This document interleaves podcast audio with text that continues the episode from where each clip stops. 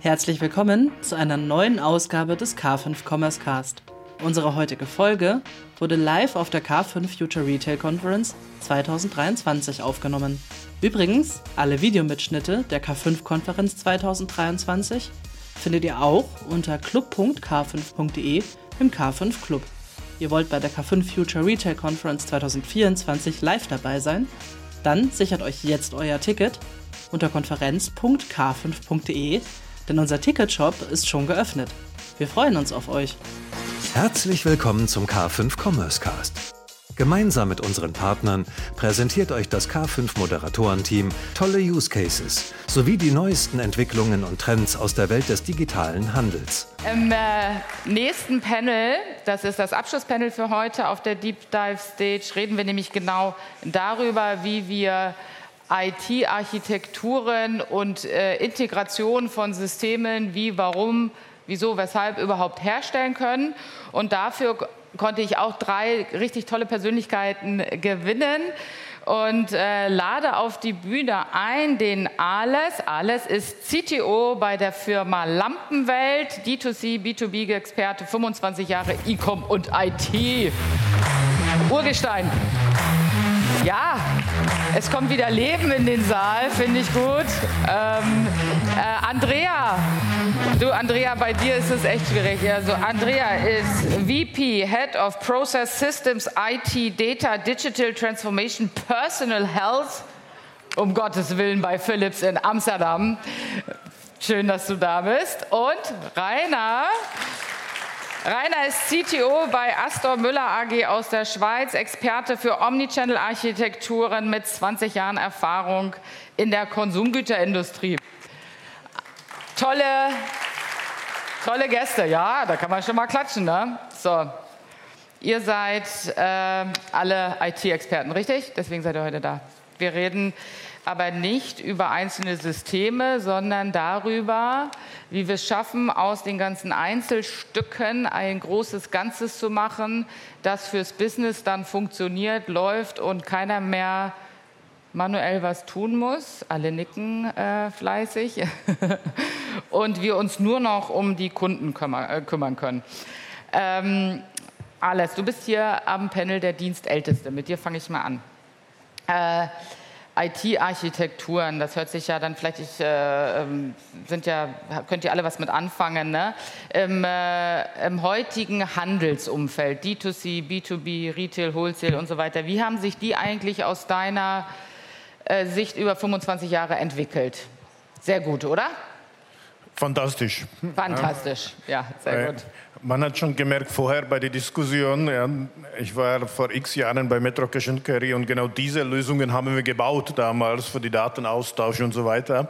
Das bedeutet, man merkt, viel hat sich nicht bewegt. Äh, äh, ich glaube, was hat sich schon geändert ist, dass man versteht, dass irgendwo mega komplexe Bilder äh, von einer sophisticated Architektur einfach nicht mehr zeitgemäß sind, äh, weil das dauert immer monatelang, bis die gemalt sind und dann sind die sowieso veraltet und kein Mensch versteht die.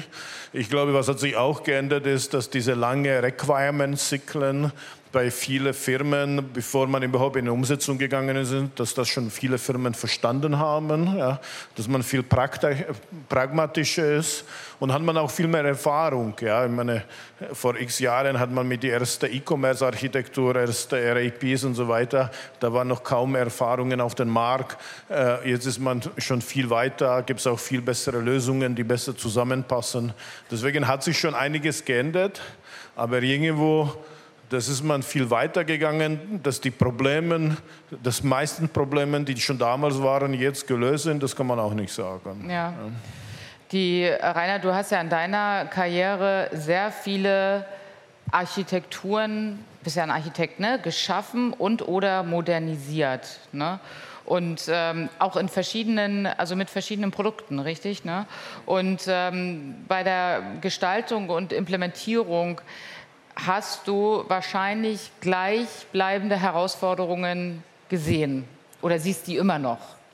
Welche sind denn das? Erzähl mal so aus dem Nähkästchen. Das sind, glaube ich, immer die gleichen Herausforderungen, ja. die man hat. Ne? Also solche Omnichannel-Architekturen sind ja durch die starke Verzahnung der Kanäle im Laufe der Jahre immer komplexer geworden von der Technologie her.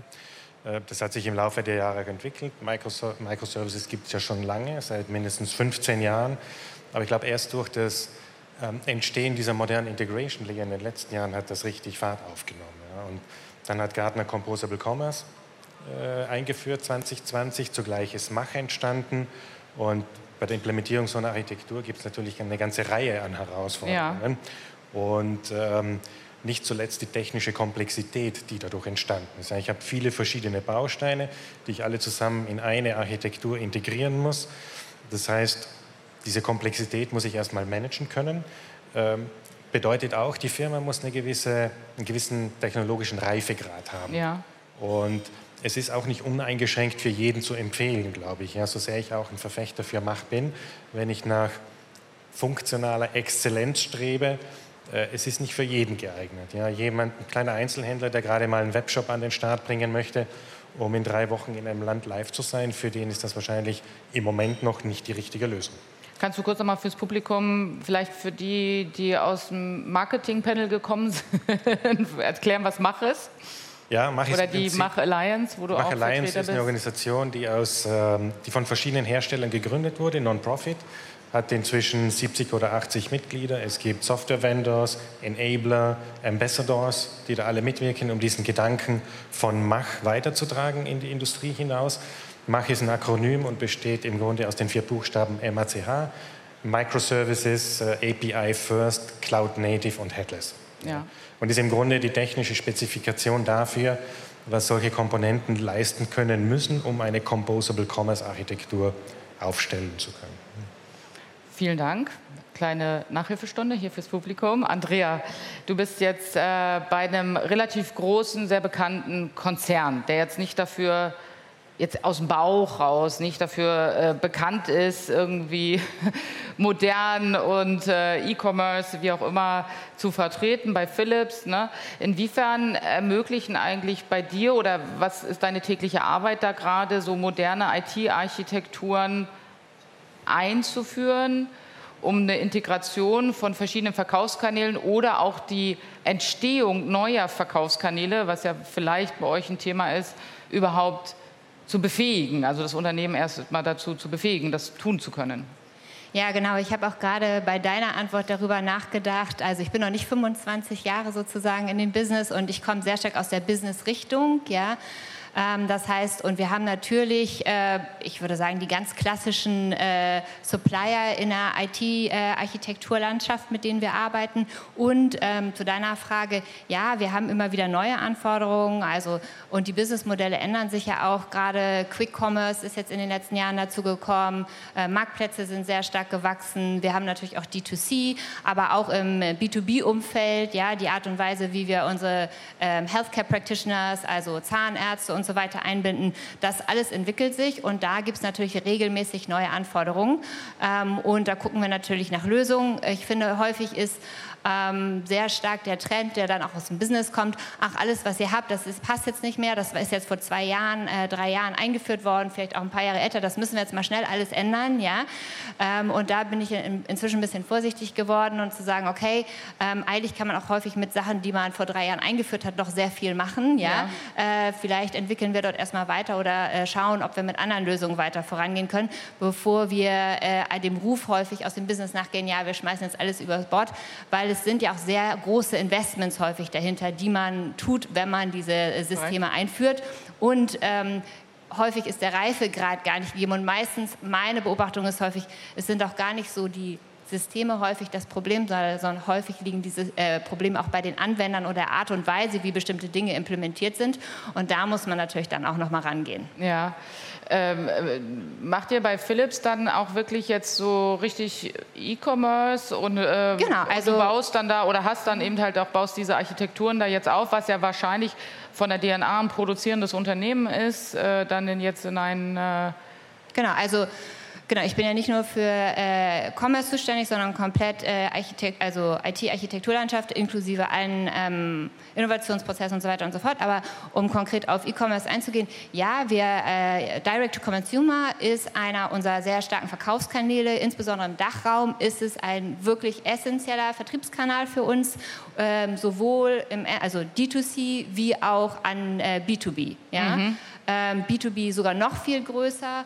Äh, von daher haben wir da, ist es eine sehr große Systemlandschaft für uns, die wir dort bedienen. Mhm. Und ähm, spielen dann, das ist mal so Frage an euch alle drei, das sind ja immer so, so Buzzwords, die durch die Gänge fließen, wenn man jetzt nicht unbedingt IT-Experte ist, Cloud Computing, Nutzung von Mikrodiensten äh, in IT-Architekturen.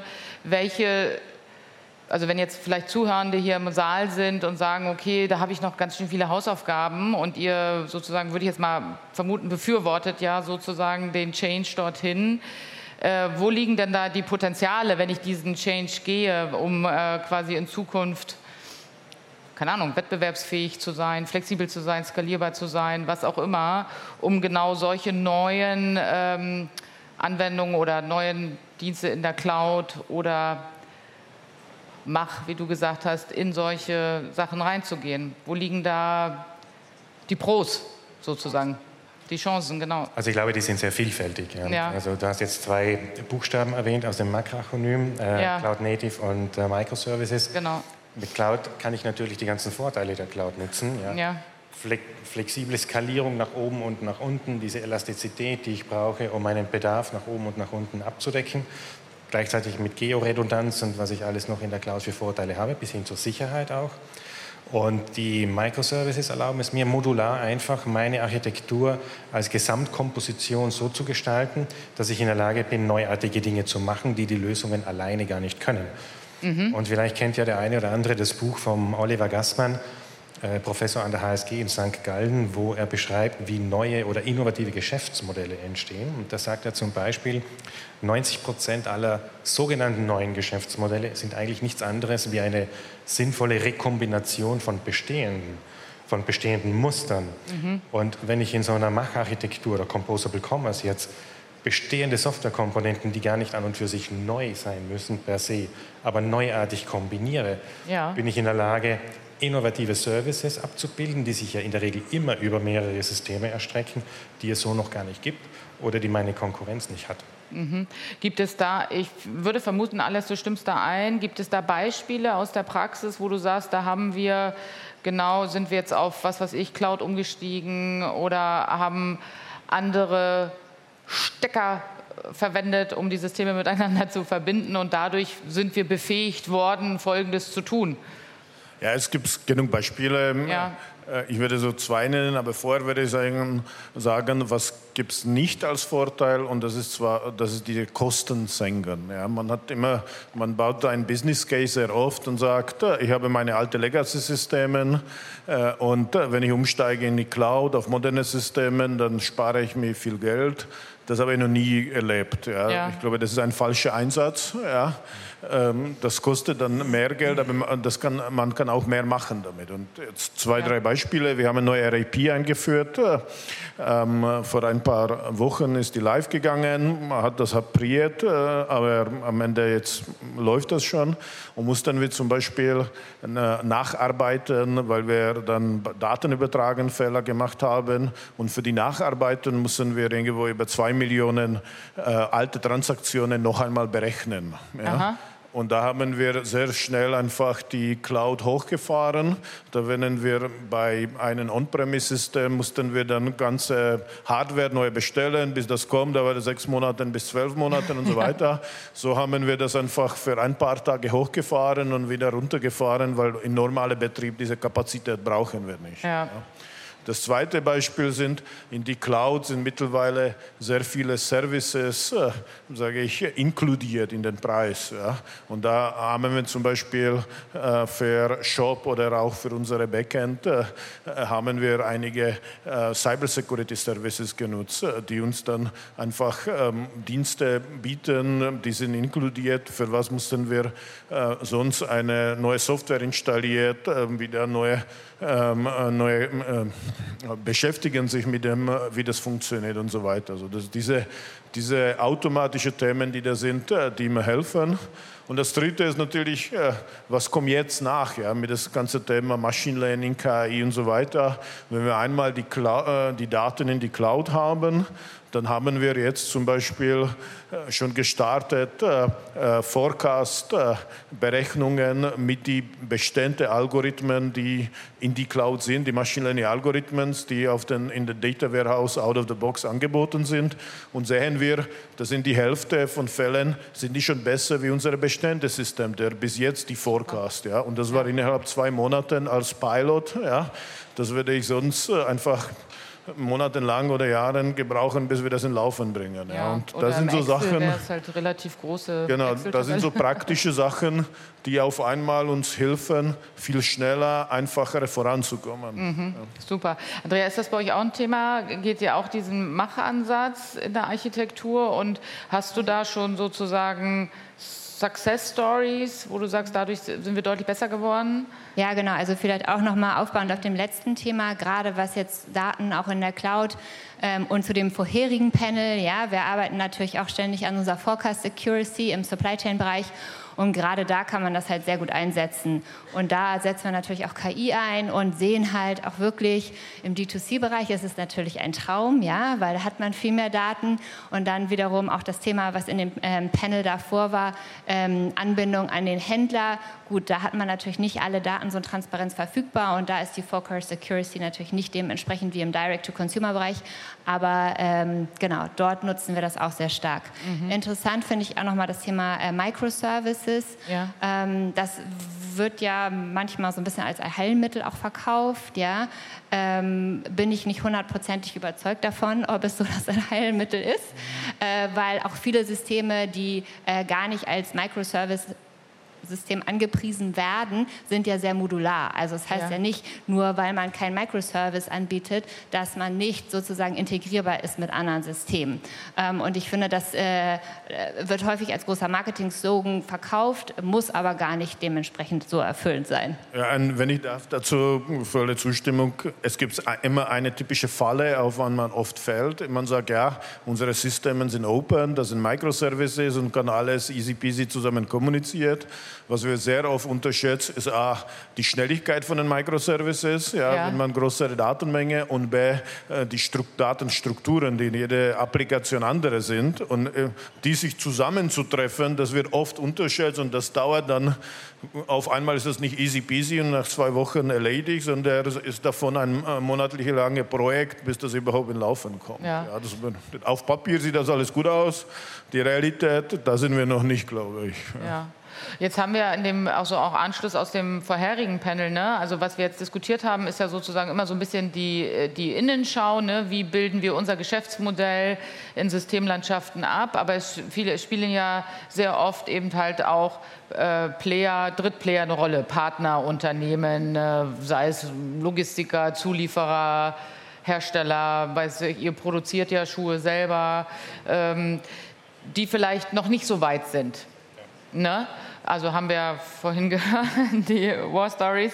Und ähm, wie, ist, wie, sind aus eurer Sicht dann so intelligente Ansätze, vielleicht die, die Integration von nicht so digitalen Playern in so ein Ökosystem ähm, abzubilden?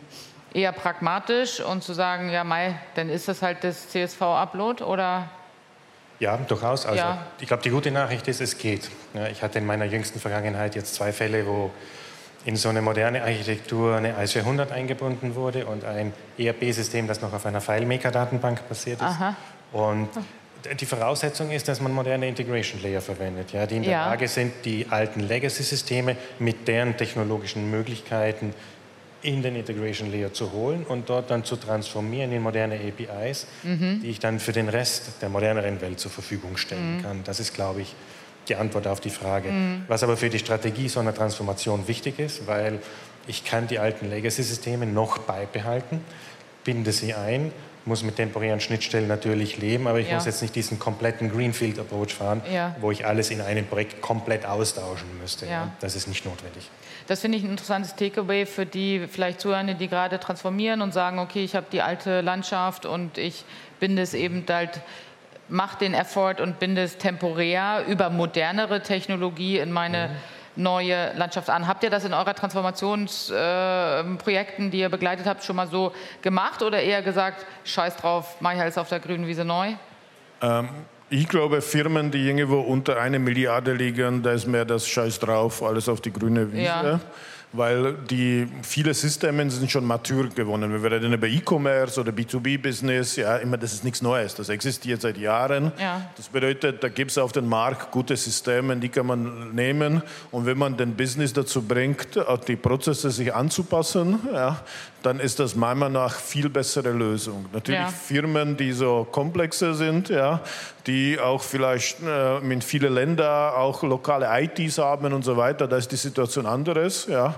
Aber ich glaube, diese, äh, diese ich decke die alte RAP-Systeme mit so einer Mittelware und dann irgendwo flexibel versuche sie anzubinden und so weiter. Das kommt immer wieder schnell auf die Grenze.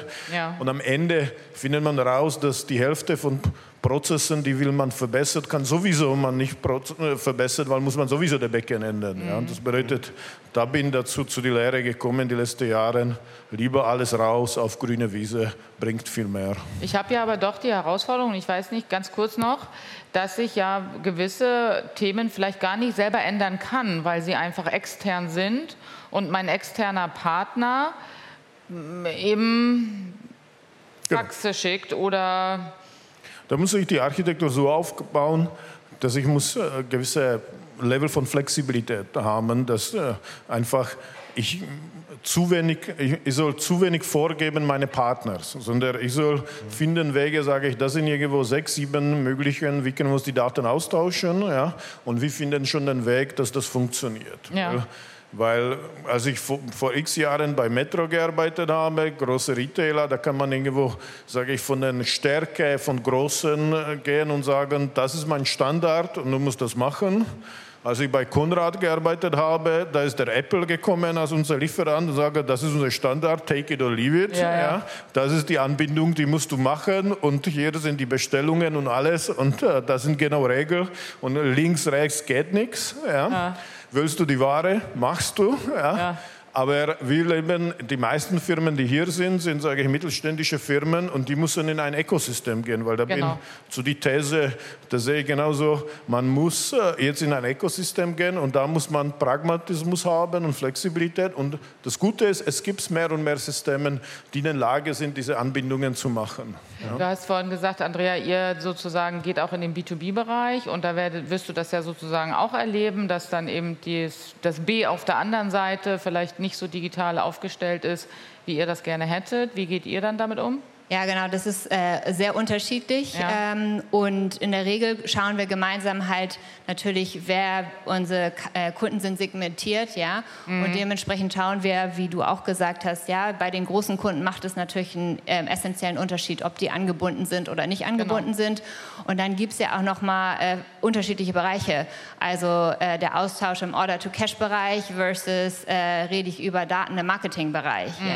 So, von daher, wir arbeiten immer auf verschiedenen verschiedenen Layers und dann priorisiert nach Kunde, nach ähm, was, was ist denn der größte Painpoint. Und klar, Supply Chain ist äh, bei sehr großen Kunden der, meistens der größte Painpoint und äh, nachgelagerte Daten ist dann sozusagen der Rest.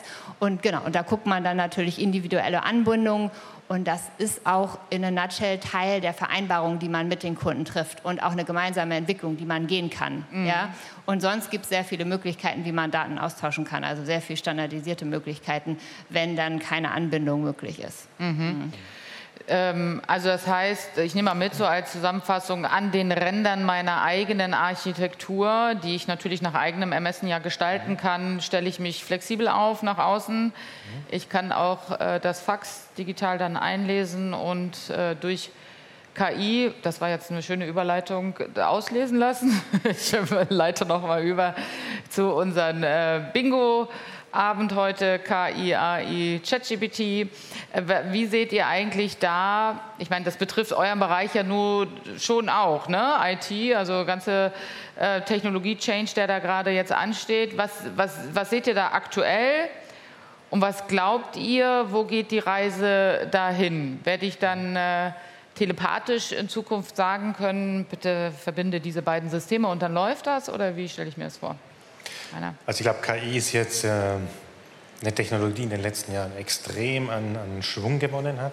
Das ist immer so bei solchen Trendthemen, die dümpeln so Jahrzehnte hin. Ja. Und irgendwann dann kommt mal ein Pseudo-Hype und der verflacht dann wieder. Aber jetzt ja. glaube ich, was wir gesehen haben in den letzten Jahren, ja, was hier möglich ist, wir kennen alle diese exponentiellen Kurven aus der Corona-Zeit, wo es dann so flach dahin geht. Genau, jetzt weiß das jeder, so, was exponentielles glaub, Wachstum ist. Wir sind jetzt gerade unten in dieser Biege drinnen und ich ja. bin echt gespannt, was in den nächsten Jahren dann noch auf uns mhm. zukommen wird. Äh, und KI ist heute natürlich in sehr vielen Lösungen schon von Haus aus implementiert ja. für Softwarehersteller. Und in so einer Architektur hat man eher die, die Herausforderung, diese KI-Module mit entsprechenden Daten zu versorgen, dass sie ihre Arbeit auch machen können. Ja. Wenn ich heute eine Replenishment-Lösung habe, die mir zum Beispiel aufgrund von Wetterdaten und Sellout und historischen Verkaufszahlen mhm. Bestellvorschläge macht, intelligente, dann muss ich die einfach mit Datenmaterial versorgen, dass das Ergebnis dann auch rauskommt. Ne? Mhm. Wir sind jetzt als klein mittelständisches Unternehmen nicht eines, das selbst Algorithmen entwickelt. Ja? Mhm. Wir versuchen eher, das, was in den Softwarebausteinen daherkommt, sinnvoll zu nutzen und mhm. zu nutzen. Mhm. Wie seht ihr das? Ja, also erstmal finde ich das äh, total mega, dass dieser Trend jetzt äh, in der Masse angekommen ist. Super. Und äh, ich bekomme sehr viele E-Mails und äh, Nachrichten, ähm, ob wir denn in dem Bereich schon was machen würden. Und ja, wir sind da schon seit ein bisschen länger unterwegs in dem Bereich und das freut dann natürlich alle. Äh, meine Herausforderung ist eher so ein bisschen das jetzt äh, einzudämmen, weil natürlich, ich habe das Gefühl, jeder in der Organisation fühlt sich berufen, etwas mit ChatGBT zu machen, was auch immer. Thema. Ja? Von daher, wir sind gerade eher äh, zu gucken, okay, wie können wir ein bisschen systematisch da vorgehen, ähm, was wir eh schon aufgesetzt haben, wie passt das mit den, mit den Programmen, die wir haben, ähm, auch äh, nicht nur KI, sondern auch Automatisierung äh, und so weiter, ja, von Prozessen zusammen und äh, wie, wie können wir das in die Organisation reintragen, ja? Weil aus unserer Perspektive ist es nicht per se Neues, ähm, es ist eher auch in das Thema äh, Cyber, also Risk, äh, ja. ja. Security und so weiter und so fort. Ähm, jetzt, wo es wirklich von allen versucht wird mitzugehen, ist das ja jetzt noch ein größeres Thema für uns geworden. Mhm. Ich sehe Vorteile in drei Richtungen. Einmal ist, man hat schon einige Sachen die letzten Jahre automatisiert, ja, also, ja.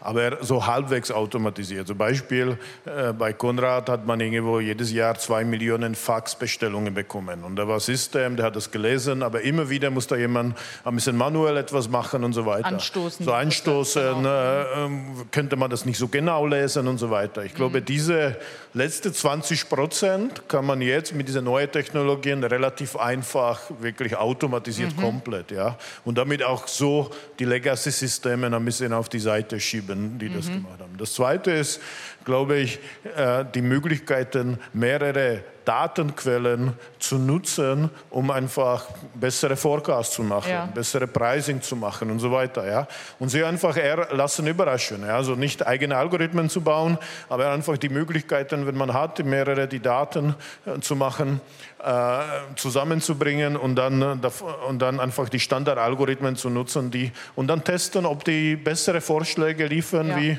die aktuellen Systeme oder, oder die Menschen. Menschen. Ja, so, mhm. ja. Und das Dritte, was diese enorm, das größte Verbesserung persönlich ist. Wir haben viele Mitarbeiter, die einfach immer Reports sich anzuschauen mhm. und hoffen, dass die da etwas finden in die Reports. Also, und einige machen das gut und einige mitteldurch. Und, und, äh, äh, und diese, sage ich, Anomalies zu managen, ja, ja äh, diese Warnung zu machen. Ja, also weil da, das ist immer so Glückssache. Wenn ich mir die ganze Reports da in Detail anschaue, von allen Ländern, für alle Kategorien, ja. so am Abend müde sehe ich das nicht so, was da schief läuft oder nicht schief läuft. Und da glaube ich schon, dass die AI kann extrem viel helfen, diese ganze Anomalies zu erkennen, in Land XY läuft etwas schief, ja. bei Lieferanten XY, der liefert zu spät und so weiter. Und ja. wie gesagt, die guten Mitarbeiter werden damit nicht ersetzt. Ja? ja? Aber die durchschnittlichen, die nicht in der Lage waren, das in den Reports zu sehen oder die andere Prioritäten gehabt haben und so weiter, da sehe ich eine enorme Chance die nächsten Monate, äh, dass da diese ganze neue Architekturen, die ganzen Technologien da uns da helfen. Ja, das ist ein hervorragendes Anwendungsbeispiel. Toll. Da liegen dann auch, schon fast meine Abschlussfrage dann äh, beantwortet, wo die Profitabilitätshebel eigentlich liegen, wenn ich intelligent eine Architektur aufstelle und intelligent Technologien nutze. Ne? Da geht es nicht darum, Mitarbeitende zu ersetzen, sondern einfach besser zu werden und weniger Fehler äh, im System zu erzeugen. Äh, die äh, letzte Frage ähm, ist dann vielleicht ein bisschen tricky, die habe ich euch jetzt gar nicht so mitgegeben, aber die kam mir jetzt so. Ähm, ja, so kleiner Spoiler, wir reden natürlich vorher miteinander. Der, äh, das kam ich jetzt bei dir so drauf an. Jeder redet ja jetzt mit, ne? Also wir machen alle AI, KI, ChatGPT, na, na, na. jeder weiß, äh, äh, was das ist und jeder ist da Experte momentan. Ähm, ist es so, dadurch, dass Technologie immer mehr Commodity wird und immer einfacher gefühlt, ist das so geworden in meiner Karriere, dass die IT dann irgendwann mal überflüssig ist und Business das alles macht? Vermeintlich, ja. Also vielleicht in gewissen Bereichen kann ja. das durchaus passieren, da wo KI sinnvoll eingreifen kann und, und Menschen ersetzen kann. Das kann bis hin zur Programmierung gehen, vielleicht auch zur Programmierung von mhm. Integrationsstrecken, in dem Code für Schnittstellen geschrieben wird. Aber ansonsten, denke ich, ist der Mensch nach wie vor gefragt. Vor allem ist er gefragt, wenn es ums Thema Architekturdesign geht. Konzeption. Weil ich glaube, das ja. ist das eigentliche Hirnschmalz, was die Menschen hier reinstecken können, sich zu überlegen, wie muss ich so eine Architektur bauen, weil das Produkt ist nicht der einzelne Webshop, den ich hier hinstelle, das Produkt ist die Architektur.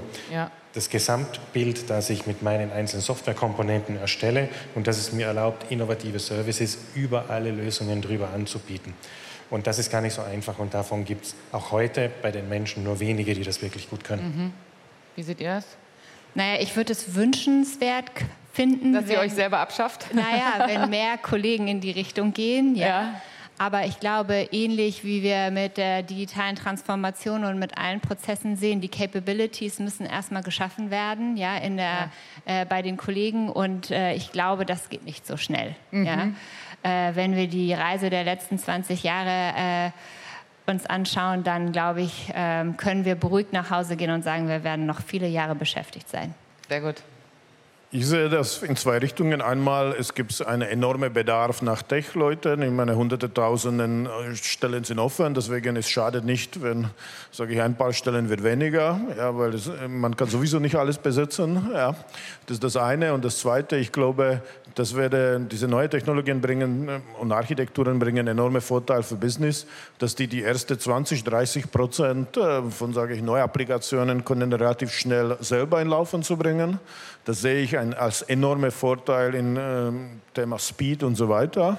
Aber dann die IT werde doch stark gebraucht, die weitere, die, die weitere Schritte zu gehen. Dann geht es über Integration in mehrere Systeme, geht es über die richtigen Security-Themen und so weiter. Deswegen mhm. finde ich schon super, dass man wird nicht direkt bei Anfang gestresst äh, und, äh, und sagt man jetzt ausprobiert, sehen wir, was das bringt. Und wenn das etwas bringt, dann muss man sich aber äh, mit dem IT überlegen, wie man das skaliert. Mhm. Ja. Wunderbar, vielen Dank.